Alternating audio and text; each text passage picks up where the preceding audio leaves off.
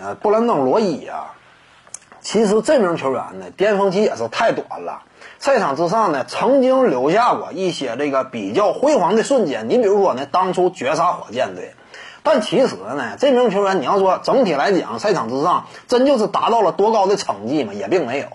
当然，有时候呢，球迷啊对于一名球员的喜爱呢，并不仅仅局限于成绩，这个也是现实情况嘛。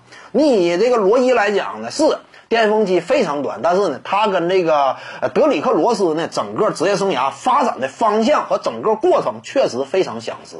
我们清楚啊，德里克罗斯早在二零一一年那会儿就拿了常规赛 MVP，之后呢，迅速陨落，迅速陨落呢，遭遇了伤病的侵袭。在这种情况之下，在上赛季的森林狼队也是爆砍过五十加的。当时玫瑰德里克罗斯呢，也是泪洒赛场，感动了无数球迷。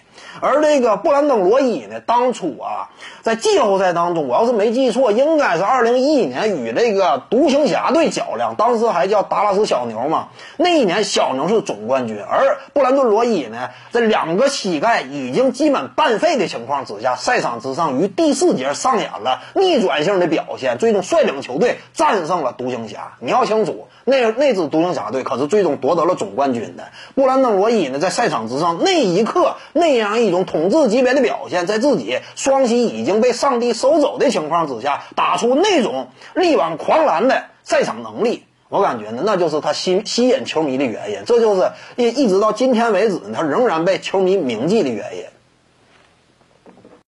各位观众要是有兴趣呢，可以搜索徐静宇微信公众号，咱们一块聊体育。中南体育独到见解就是语说体育，欢迎各位光临指导。